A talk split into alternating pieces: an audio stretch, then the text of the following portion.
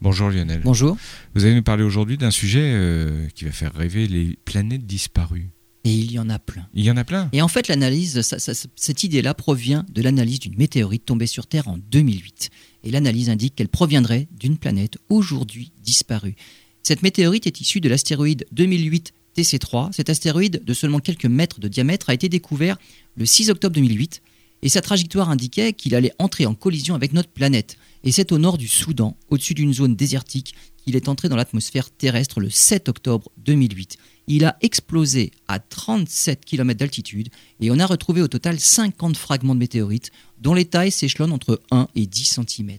Au total, on dispose de 4,5 kg de cette météorite surnommée Alamata Sita. Les analyses ont tout d'abord montré qu'il s'agissait d'une météorite pierreuse d'un type rare avec une composition minéralogique très particulière.